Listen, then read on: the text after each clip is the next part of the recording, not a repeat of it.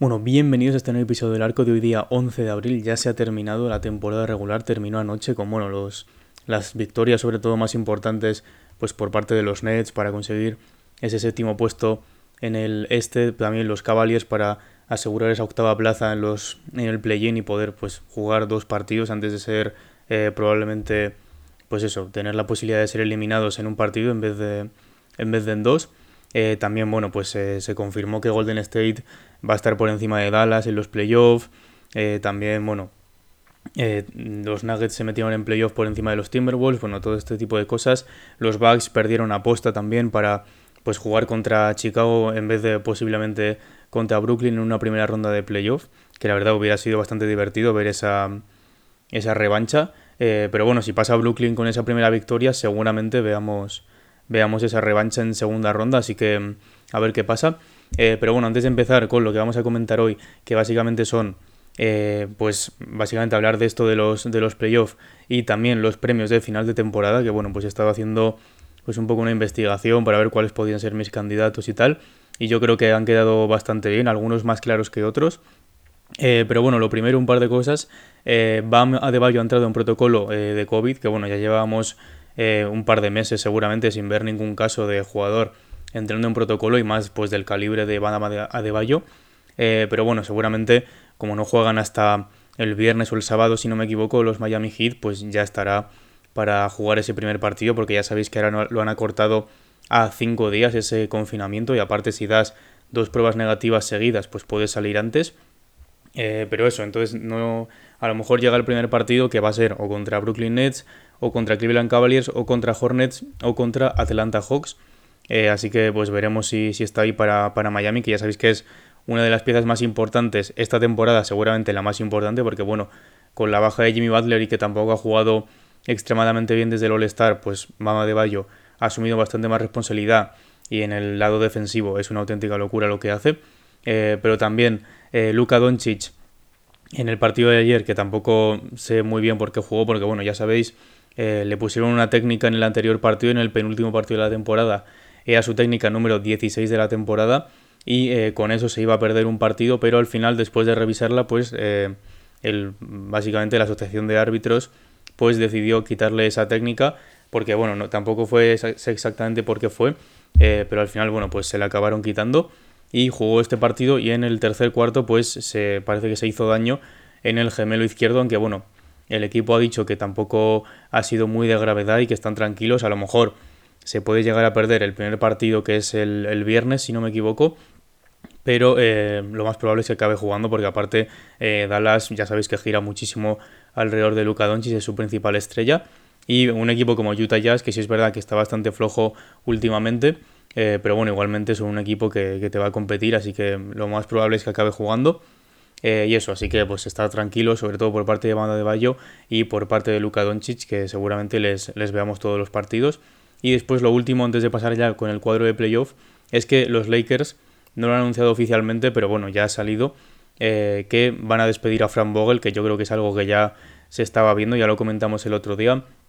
Principales candidatos a sustituirle eh, Doug Rivers y Quinn Snyder, Doug Rivers de Philadelphia 76ers, que bueno, depende de lo que pase esta temporada, pues seguramente se quede o no. Y Quinn Snyder, que yo sí le veo eh, bastante más fuera de, Utah después de tantos años, porque al fin y al cabo no consigue avanzar, tienen una muy buena plantilla y no llegan lo suficientemente lejos o no tienen ese éxito ni individual ni colectivo, así que pues seguramente haya un cambio de, tornas en, Utah. Eh, y eso, entonces pues Frank Vogel, un entrenador que tampoco creo que haya que pasar por alto lo que ha hecho en Los Ángeles, porque en tres años ha ganado un anillo básicamente.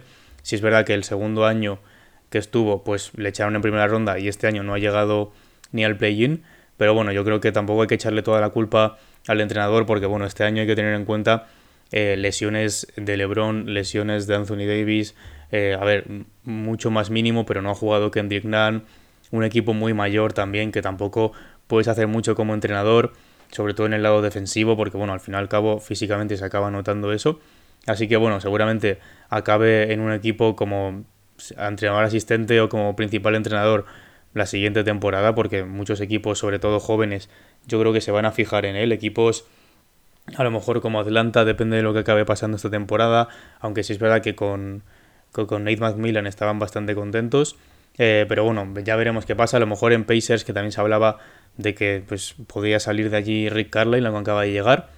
Eh, así que nada, todo, todo eso por ahí. Y vamos a pasar ya con el cuadro de playoff, que ya sabéis que quedó configurado eh, ayer ya con el último, los últimos partidos de la temporada regular.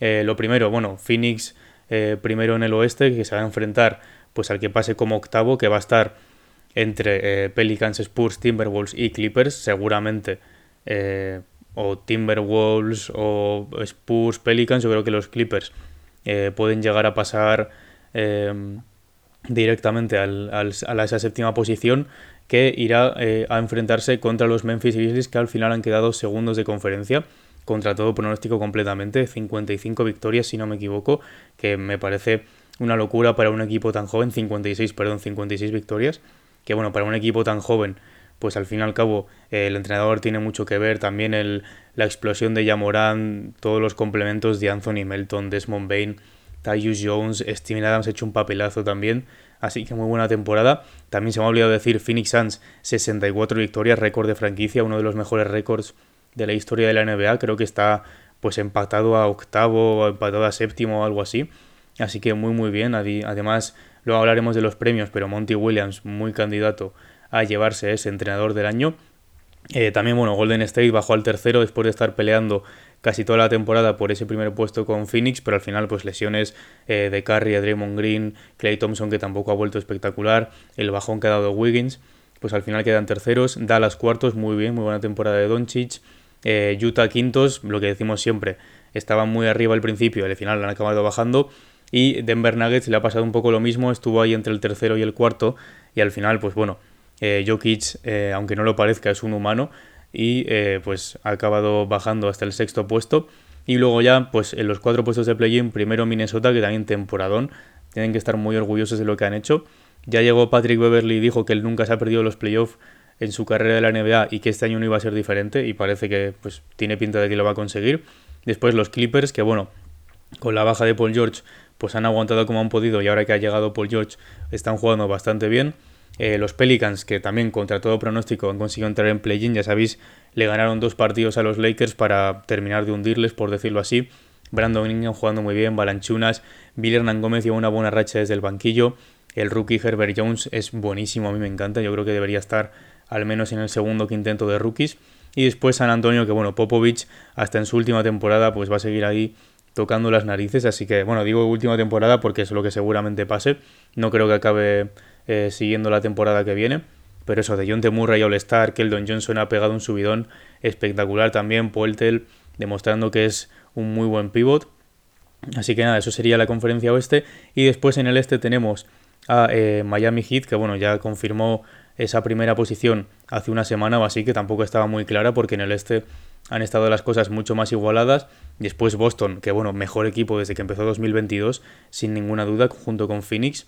Eh, mejor defensa de la liga. Bueno, luego lo vamos a hablar también en los premios para entrenador del año.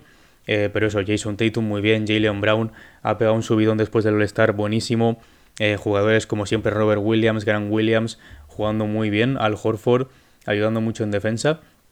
Así que equipo que yo creo que nadie quiere ver en playoff, ni Brooklyn ni Cleveland, que es el, que le va a tocar sí o sí, van a querer verle. después en el tercero tenemos a los Bucks, que ya sabéis que como he dicho antes, perdieron aposta para no tener que jugar contra Brooklyn seguramente. Y bueno, van a jugar contra Chicago, que son sextos, que ha pasado un poco lo mismo em, que como con Utah o como con Nuggets, que pues al fin y al cabo han acabado bajando también por lesiones, por inexperiencia en playoff de sus jugadores, que bueno, Zach nunca ha jugado playoff, eh, de Mar de Rosen eh, siempre que ha jugado playoff se ha acabado encontrando con LeBron y no ha podido progresar tanto, pero bueno, hubo un año que llegó a finales de conferencia, y bueno, ese tipo de jugadores que al fin y al cabo por su inexperiencia, quitando pues a Tristan Thompson y a Caruso, yo creo que los demás tampoco han hecho mucho en sus carreras a nivel de postemporada. Eh, después, cuartos han quedado eh, Philadelphia 76ers, que bueno, con un Embiid que luego hablaremos a ver si le ha dado el MVP o no, porque ha estado bastante igualado con los otros dos candidatos. Y unos Toronto Raptors que son eh, seguramente la sorpresa de la segunda parte de la temporada. Eh, porque bueno, estaban bastante más abajo, empezaron a pelearle el play-in ahí a Cleveland, séptimo, octavo, estando Cleveland sexto, ellos séptimos ahí, bueno, Cleveland con la baja de Jarrett Allen, pues acabó pegando ese bajón, eh, consiguió colarse en el en playoff y ha acabado superando a Chicago incluso. Así que muy bien, bueno, Pascal Siakam, esto se está discutiendo mucho porque dicen que debería ser segundo equipo, mejor segundo equipo de la temporada y eh, dicen que se lo van a dar a LeBron porque, bueno, pues es LeBron y tal. Eh, se ha hablado mucho del caso de Bradley Bill, que el año que promedió Bradley Bill 30 puntos no le metieron en ese equipo del All-NBA. Eh, pero dicen que, bueno, que como es LeBron, pues se lo van a acabar dando, que seguramente sea lo que pase. yo no sé si metería a LeBron en un segundo equipo o en un tercer equipo. Yo creo que debe estar en un equipo porque, bueno, al fin y al cabo su temporada son 30 puntos por partido y es rarísimo ver a un jugador con 30 puntos por partido no acabar en uno de los mejores equipos de la temporada. Eh, pero eso, eso sería los puestos asegurados de playoff para eh, la conferencia este y después en el play-in tenemos a los Nets y a los Cavaliers que se van a enfrentar eh, miércoles, bueno, la noche de, mañana, perdón, que bueno, esto ya se dio hace poco este partido, perdieron los Cavaliers de 11 si no me equivoco, así que bueno, los Cavaliers vienen de ganar con una victoria convincente eh, a los Bucks, pero sí es verdad que no había nadie jugando, no estaba Giannis, Middleton, Holiday, López, ni Bobby Portis, o sea, no había nadie básicamente. Y los Nets vienen eh, jugando con todo su equipo, menos con Ben Simmons, que bueno, ya han salido rumores de que hay esperanzas de que pueda volver para la primera ronda de playoff, pero ganaron ese, ese último partido bastante sufrido con, con una victoria de 8 puntos, si no me equivoco, contra los Pacers. Así que bueno, un poco más preocupados yo creo los de Brooklyn que los de Cleveland. Aparte, bueno, Kevin Love está jugando genial. Darius Garland, para mí, candidato a jugador más mejorado también. Eh, Mark Cannon ha subido mucho el nivel las últimas semanas. Mobley ha vuelto y está ayudando muchísimo. Además, va a volver ya Retalen. Eh, y bueno, después en Brooklyn, pues ya sabéis, Durant, Irving. Veremos si vuelve Ben Simmons, como he dicho. Y en el otro lado del play-in, Atlanta Hawks y Charlotte Hornets. Atlanta Hawks, temporada, yo creo que un poco más decepcionante de lo que nos esperábamos. Porque bueno, después de todas las declaraciones de Trey Young diciendo que después de haber probado los playoffs a él ya no le gusta la temporada regular y ahora seguramente se acabe quedando fuera de playoff. Y los Hornets que vuelven a quedar décimos por segundo año consecutivo. Que bueno, eh, han conseguido una victoria más, creo, no, 10 victorias más que la temporada pasada. Y aún así han quedado en el mismo puesto, así que pues para que veáis lo que ha subido el nivel en la conferencia este. Así que nada, muy interesantes eh, esos partidos de play-in, sobre todo el Timberwolves Clippers a mí me parece un partidazo. Patrick Beverly jugando contra los Clippers otra vez, eh, que bueno, ya sabéis cómo es Beverly, que es, pues eso, es un ganador, es, un, jugador muy competitivo, así que puede ser un partidazo. Y después, en cuanto a rondas que ya están aseguradas, Sixers Raptors me parece que va a ser la más divertida. Eh, también teniendo en cuenta que Matisse Taibul no puede jugar en Toronto ni el tercer ni el cuarto partido, y en un hipotético caso el sexto tampoco. Así que bueno, pues eso, no va a poder jugar en Toronto. Eh, que eso es una baja bastante dura para, los Sixers. Y bueno, pues eso, eh, Danny Green va a volver a jugar contra los Raptors, que es con el equipo que ganó un anillo en 2019. Eh, Siakam tiene que estar motivadísimo después del empujón que han dado para meterse en playoff. Así que puede ser una serie muy buena. Y otra serie que me parece muy interesante es la de Warriors contra Nuggets. Eh, que bueno, Stephen Curry, veremos si vuelve para los primeros partidos de playoff. pero eso, Jokic, eh, va a estar ahí peleando muchísimo. Además, el juego interior de los Warriors, ya sabéis que es siempre, pues, de lo que más, de lo que más se queja, sobre todo, pues, los general managers y los jugadores, que al fin y al cabo, pues, eh, es como su peor parte dentro de todo su juego. Eh, y bueno, pues esas son las rondas de playoff y vamos a pasar con los premios de final de temporada, que bueno, voy a empezar por el defensor del año, he querido dejar el MVP para el final, pero bueno, primero el defensor del año, para mí está entre tres personas, también debido a pues los partidos que han jugado, porque por ejemplo eh, podríamos tener en consideración a Draymond Green, pero ha jugado menos de 50 partidos, entonces no me parecía justo meterle. Bama de Bayo le pasa un poco lo mismo, que se ha perdido muchos partidos, entonces me he quedado entre Rudy Gobert, que siempre va a estar ahí, Marcus Smart, que bueno, en el caso en el que lo gane, que esto se ha hablado mucho, sería el primer guard, el primer exterior en ganar este premio desde Gary Payton en el año 90, si no me equivoco. Eh, y después Michael Bridges, de los Phoenix Suns, que bueno, es una posición intermedia, no es tan grande como eh, Rudy Gobert, no es tan pequeño como Marcus Smart, es un alero. Eh, así que bueno, Eh, mis argumentos para estos tres, bueno, Michael Bridges está fuera del top 100 en faltas personales, en total de faltas personales, que eso es buenísimo para un defensor.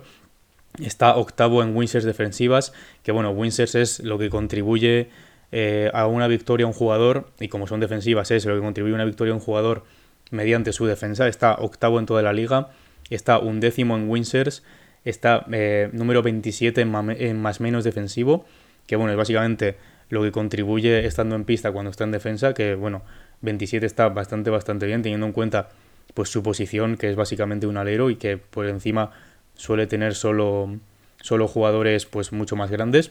Y después que ha jugado todos los partidos de la temporada y eso es muy importante. Eh, así que bueno, pasando al siguiente, Marcus Smart está 80 y, puesto número 85 en faltas, que bueno, para un guard está bastante bien. Puesto número 12 en winsers defensivas, un poco más abajo que Bridges. Puesto número 69 en winsers, también bastante más abajo que Michael Bridges. Pero está número 17 en más menos defensivo, que es 10 eh, puestos más arriba que Michael Bridges. Y ha jugado 71 partidos, así que bueno, además forma, forma parte de pues eso, la mejor defensa de la liga, eh, seguramente su principal pieza a la hora de defender junto con Robert Williams. Y después, pues uno de los candidatos que seguramente la gente piense que es el que lo va a ganar por cuarta vez, que ya se uniría a mm, Ben Wallace y a Dikembe Mutombo, como los únicos jugadores de la historia en ganarlo cuatro veces, es Rudy Gobert, que está a 54 en faltas, que para un pivot está bastante bien. Está tercero en winsers defensivas, o sea, top 3 de la liga. Está cuarto en winsers, que eso es muy importante, esos dos rankings. Y después está décimo tercero en más menos defensivo, pero ha jugado 66 partidos, o sea, de los tres el que menos ha jugado. Eh, así que yo eh, me quedaría entre Gobert y Michael Bridges, y yo se lo voy a dar a Michael Bridges también. Eh, porque bueno, su equipo está primero, hay que verle mucho, es, es, lo que se dice siempre del eye test, que cuando le ves jugar se nota muchísimo pues el impacto que tiene en defensa. Es algo que también le pasa a Gobert, pero bueno, también como Gobert lo ha ganado ya tres veces, yo creo que los votantes se han cansado un poco de, votar a Gobert y si le surge otro candidato como Michael Bridges, pues pueden, pueden tirar para allá. Entonces, bueno, me voy a quedar con él también por lo del top 100 de faltas, que me parece una locura que esté fuera del top 100 de faltas. Y aparte, los rankings defensivos está bastante arriba, además de que ha jugado todos los partidos. Así que mi primer ganador es Michael Bridges. Y vamos a pasar al siguiente premio, que es el sexto hombre del año, que bueno, aquí he cogido solo dos candidatos porque tampoco me parecía que hubiera muchos más. Eh, y el segundo que he cogido era por meterle básicamente porque se ha hablado mucho de, de su candidatura, que es Kevin Love, que bueno, 70 partidos desde el banquillo ha jugado esta temporada, 13,4 puntos, 7,1 rebotes, 2,1 asistencias y 38,6% en triples, intentando 6,4. Así que bueno, muy buena temporada de Kevin Love desde el banquillo, pero para mí, sin ninguna duda, aunque sí es verdad que ha jugado muy pocos partidos, eh, el candidato a sexto hombre del año es Tyler Hero, que bueno, 56 partidos desde el banquillo, ha jugado 66 en total, pero 56 desde el banquillo. Y bueno, ha promediado 20,8 puntos, 4,9 rebotes, 3,9 asistencias. Y intentando lo mismo que, Kevin Love, 6,4 triples, ha metido 42%, casi un, o sea, más de un 3% más. Así que bueno, yo creo que Tyler Hero, sin ninguna duda, eh, básicamente el mejor jugador desde el banquillo esta temporada. Además, Miami Heat creo que es el equipo que más puntos ha metido desde el banquillo. Además, están primeros en el este, así que eso va a pesar bastante también. Eh, pero eso, Tyler Hero, mi segundo ganador. Después pasamos a uno muy interesante porque tengo que coger a cinco candidatos, eh, ya que bueno, no me quedaba con tres porque me parecía bastante difícil. Y es el premio a jugador más mejorado. He de decir que he dejado fuera a Jordan Poole, que bueno, me ha dolido bastante, pero al final le he tenido que dejar fuera. Em, así que bueno, he dejado a Jamoran, Darius Garland, Miles Bridges, DeJounte Murray y Desmond Bain. Eh, y bueno, ahora os voy a decir eh, dos, bueno, uno sobre todo, una, un argumento para que Desmond Bain no sea el jugador más mejorado, que bueno, es básicamente que está en su segunda temporada y es muy raro que se le dé eh, el premio de jugador más mejorado a un jugador que está en su segunda temporada, ya que bueno, siempre vas a mejorar, esto ya pasó, eh, se habló mucho con Jalen Brown también en su momento de que era muy raro que se lo fueran a dar a Jalen Brown porque estaba en su segunda temporada, pero bueno, la temporada de Desmond Bain es alucinante, la verdad, 18,2 puntos, que son 9 más que el año pasado, 4,4 rebotes, que es 1,3 rebotes más, y 2,7 asistencias, que es una asistencia más. Además, su equipo ha ganado 18 partidos más que el año pasado y él ha jugado 76 partidos, así que está muy bien, pero yo no creo que vaya a ser el jugador más mejorado. Después, eh, ya Morant no es el típico jugador al que se le suele dar este tipo de premios, eh, pero bueno, 27,4 puntos que ha subido 8,3, después ha subido 1,7 en rebotes, si es verdad que ha bajado casi una asistencia eh, de promedio respecto a la anterior temporada, y lo mismo que Desmond Bain, 18 victorias más, pero ha jugado 57 partidos, que eso también acaba pesando bastante, y es su tercera temporada, que sí que es verdad que es una temporada en la que sí que se suele dar este premio, y después los otros tres, eh, Miles Bridges, de los que más se ha hablado, sobre todo 20,2 puntos, que son 7 puntos y medio más, ha subido un rebote, ha subido 1,6 asistencias, han ganado 10 partidos más que el año pasado, encima ha jugado 80 partidos, pero está en su cuarta temporada, entonces es un poco lejano ya, por decirlo así. Eh, pero bueno, uno de los principales candidatos, eh, después de John T. Murray, uno de mis jugadores favoritos esta, esta temporada, 21,1 puntos, que son 5, más de 5 puntos más que el año pasado ha subido 1,2 rebotes, ha subido casi 4 asistencias, que eso está muy bien. Lo malo que el equipo solo ha subido una victoria más y él ha jugado 68 partidos. Y bueno, es su quinta temporada. Y después eh, Darius Garland ha subido 4,3 puntos, 0,9 rebotes, 2,5 asistencias y su equipo ha ganado 22 partidos más, eh, que yo creo que eso pesa bastante. Y bueno, él ha jugado 68 partidos, igual que de John. Murray, y es su tercera temporada. Entonces yo eh, si me tengo que quedar con dos, me quedaría entre Darius Garland y Miles Bridges. Y también por consistencia y por cómo ha terminado la temporada, yo se lo daría a Darius Garland, la verdad. Me parece que ha hecho un temporadón. Además, venía del año pasado de que todo el mundo le metía en los rankings de peores jugadores de la liga. Eh, incluso diciendo que era el peor jugador de la liga en esa segunda temporada. Así que, pues, básicamente ha callado muchas bocas esta, esta tercera temporada. Así que, bueno, mi premio para el jugador más mejorado va para Darius Garland. Y después pasamos al rookie del año, que bueno, yo creo que aquí está entre tres, eh, unos dos más que, más que el otro, la verdad.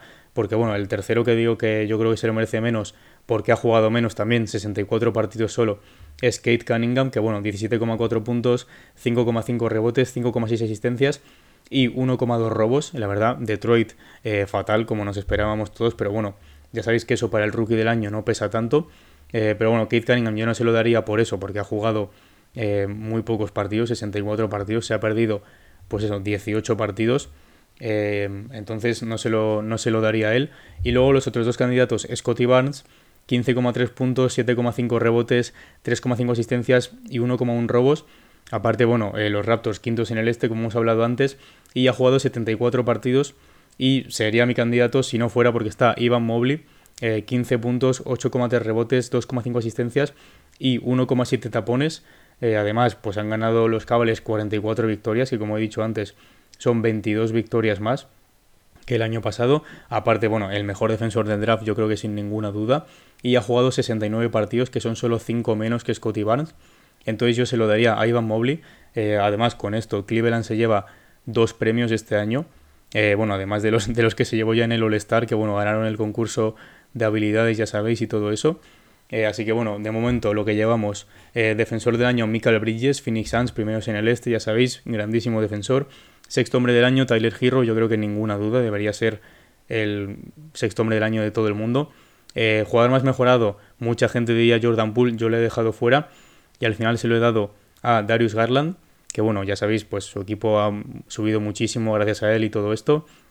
Y rookie del año también de los Cavaliers, Ivan Mobley, pues son numerazos, mejor defensor del draft, importantísimo en la defensa de, de Cleveland, se nota muchísimo cuando él no está en pista. Eh, y bueno, pasamos ya al penúltimo premio antes de pasar al MVP, que es el entrenador del año, que yo creo que este va a ser de los más igualados, porque hay muchas narrativas y me he quedado con tres entrenadores. El primero, Taylor Jenkins de los Grizzlies, 56 victorias, segundos en el oeste, cuartos en rating ofensivo y sextos en defensivo, top 10 en, en esas, en esas dos categorías, que bueno, es muy importante porque la mayoría de los equipos que ganan anillos acaban en ese top 10 de ataque y defensa. Creo que solo ha habido un equipo que no ha acabado en el top 10 de ataque y defensa en la historia, así que es, una auténtica locura. Además, lo que ha hecho Taylor Jenkins con un grupo tan joven es de admirar, la verdad. Eh, después de pues Memphis, siempre una franquicia que se ha quedado como a las puertas de todo, sobre todo en la era esa del grit and grind con Margasol, que llegaban a finales de conferencia una vez y tal y no, conseguían avanzar más, pues lo que está haciendo Taylor Jenkins con este grupo, cómo les coordina la química que hay en el equipo, yo creo que es de admirar, la verdad. Después Imi Udoka de los Celtics, eh, que bueno, empezaron bastante mal la temporada, pero ahora están segundos en el este, así que mucho mérito. 51 victorias, segundos en el oeste, novenos en rating ofensivo y son la mejor defensa de la liga con ese puesto número uno en rating defensivo. Así que yo creo que eso va a pesar muchísimo también para el premio de, entrenador del año, pero para mí el ganador es Monty Williams de los Phoenix Suns. 64 victorias, que son más de las que hicieron el año pasado, que ya es de admirar, quedando segundos. Y bueno, primeros en el oeste, como ya he dicho antes, quintos en rating ofensivo y terceros en defensivo son el equipo que bueno, que sumando estos dos ratings están más arriba de toda la liga. Así que, pues bueno, eh, la verdad yo creo que por eso ya se lo deberían dar a Monty Williams, pero es que también lo que ha conseguido entre todas las remontadas que hacen eh, a partir de los terceros cuartos, eh, que bueno, básicamente son, no sé si han quedado invictos cuando van ganando después de tres cuartos esta temporada, que yo no sé si al final ha pasado, pero me acuerdo que cuando quedaban tres o cuatro partidos salió ese dato de que lo podían conseguir, que bueno, es algo que solo consiguió los Lakers de 2020 en toda la historia. Eh, pero bueno, eso lo, que hace Monty Williams con los Suns me parece también de admirar. Un grupo eh, joven, entre comillas, porque bueno, Devin Booker lleva ya 5 o 6 temporadas en la liga, Chris Paul está súper experimentado, pero por lo demás tienen jugadores muy jóvenes, Cameron Johnson, DeAndre Ayton, Michael Bridges también, y bueno, luego algunos así más veteranos como Crowder y tal, pero es un grupo que, pues, un mix un poco raro que ha conseguido Monty Williams, pues, eh, llevarlo a la perfección, básicamente. Así que yo creo que sería mi premio para eh, entrenador del año. Entonces, en lo que llevamos, eh, básicamente, los Suns se han llevado dos premios, los Cavaliers se han llevado dos premios y Miami Heat se ha llevado otro premio. Así que, bueno, básicamente los dos equipos que están primeros en su conferencia y después Cleveland Cavaliers, que está octavo, veremos si acaba entrando en playoff se han llevado todos los premios hasta ahora que llegamos al MVP, que bueno, yo creo que está entre estos tres sin ninguna duda, que son Nikola Jokic, Joel Embiid y Giannis Antetokounmpo. Eh, bueno, Giannis Antetokounmpo 29,9 puntos, 11,6 rebotes, 5,8 asistencias, 1,1 robos y 1,4 tapones. Y bueno, los Bucks terceros en el este, pero no creo que lo vaya a ganar también por lo que se ha hablado antes de que ya lo ha ganado dos veces, es muy raro que un jugador gane tres MVPs, tal. Pero bueno, eh, la verdad es que lo podría ganar perfectamente. Eh, cualquiera de los tres lo podría ganar esta temporada, pero bueno, al fin y al cabo quedarse con uno. Para mí no es Giannis, yo creo que eh, menos en anotación ha bajado un poco en las, demás, en las demás características en comparación con la temporada pasada, sobre todo en defensa y tal, yo creo que se ha notado mucho menos su presencia. También es verdad que Holiday ha tenido una muchísima mejor temporada. Eh, y después, bueno, Embiid, líder de anotación de la temporada, 30,6 puntos, 11,7 rebotes, 4,2 asistencias, 1,1 robos y 1,5 tapones. Y los Sixers están cuartos en el este. Así que bueno, también un candidato bastante, bastante, bastante bueno para ganar este premio. Eh, que bueno, ya se fue Ben Simmons y tuvo que jugar prácticamente solo. Después eh, Harden ha tenido buenos partidos, pero los últimos 15 o así han sido bastante malos. Y la verdad que Embiid pues ha tenido una temporada histórica y está tirando bastante del carro. Eh, ha tenido la temporada, o sea, la temporada con más partidos de 40-10 de toda la historia. Después muchos récords de los Sixers también en cuanto a partidos de 30 puntos y tal. Así que también otro candidato, pero para mí va a repetir Nikola Jokic como la temporada pasada, 27,1 puntos, 13,8 rebotes, 7,9 asistencias, 1,5 robos. Y aparte, bueno, lidera la liga en triples dobles con 19 y los Nuggets, si es verdad que esto es lo peor, yo creo, a la hora de votar por Nikola Jokic, es que están sextos en el, en el oeste, que bueno, el único MVP eh, que ha ganado este premio, pues estando sexto o peor, eh, fue Russell Westbrook en 2017, que lo ganó estando sexto. Así que bueno, sería un poco romper esa narrativa. Además, bueno, ya sabéis, Jokic, pues la historia que tiene es un pick número 51, si no me equivoco, del draft, o 54, algo así, eh, o 41, no sé, bastante por debajo del 40 seguro, bastante abajo. Eh, así que nada, ganar dos MVP sería bastante histórico, la verdad. Además tiene la mejor temporada en cuanto a PER de toda la historia. Eh, los, sus números defensivos han subido muchísimo en cuanto a la temporada pasada. Está primero en más menos defensivo. O sea, es una auténtica locura lo que está haciendo. Además, estando sin Jamal Murray y sin Michael Porter Jr., pues conseguir que los Nuggets estén sextos y que, bueno, hayan estado terceros y cuartos y, segundos en la temporada la verdad es que tiene muchísimo mérito y yo se lo daría a Nikola Jokic. Así que bueno, así quedan los premios. Eh, lo que he dicho antes, defensor del año Michael Bridges, sexto hombre Tyler Hero, eh, jugador más mejorado Darius Garland, eh, rookie del año Ivan Mobley, entrenador del año Monty Williams y MVP Nikola Jokic. Veremos a ver pues cómo quedan estos premios que ya se irán dando durante los playoffs como han hecho estos dos últimos años. No creo que vuelva a haber una gala como, como había antes, que bueno, eso se echa bastante de menos, la verdad.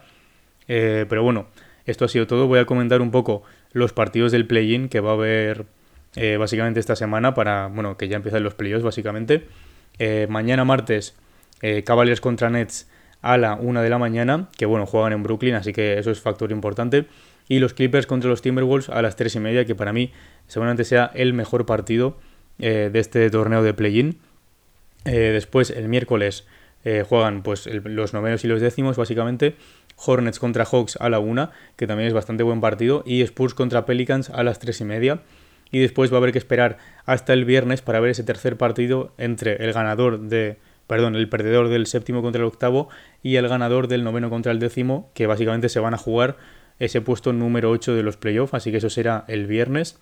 Y después el sábado ya empiezan los playoffs, creo que el primer partido es eh, Utah Jazz contra eh, Dallas Mavericks, efectivamente. Eh, Utah Jazz contra Dallas Mavericks juegan en Dallas. Después, bueno, pues hay que esperar al, que juegue contra los Grizzlies. Tenemos un Raptor Sixers también ese primer día a las 12 y un Nuggets contra Warriors a las 2 y media. Así que muy buenos partidos, además a muy buenas horas. El primero eh, es aquí en España a las 7 de la tarde y, el segundo es a las 9 y media, el, que, el de los Grizzlies. Así que muy buenas horas. Eh, así que nada, esto ha sido todo por hoy. Episodio un poco más largo de lo normal. Pero bueno, había que comentar todo, sobre todo pues las posiciones de playoff y los premios de final de temporada. Eh, pero nada, esto ha sido todo. Ya sabéis que, bueno, eh, si os gusta este contenido, pues podéis seguirme por aquí por Spotify, que ha ido un montón. Valorar el podcast con 5 estrellas. Las redes sociales también las tenéis por ahí: Twitter, Instagram, arroba el arcopod. Por ahí, pues aviso de cuando vuelvo los episodios. En Instagram voy poniendo highlights de ese día, eh, los premios, lesiones, contratos, todo este tipo de cosas. Ahora en playoff intentaré poner muchas más cosas diariamente. Eh, también encuestas y este tipo de cosas. Eh, así que nada, esto ha sido todo. Muchas gracias.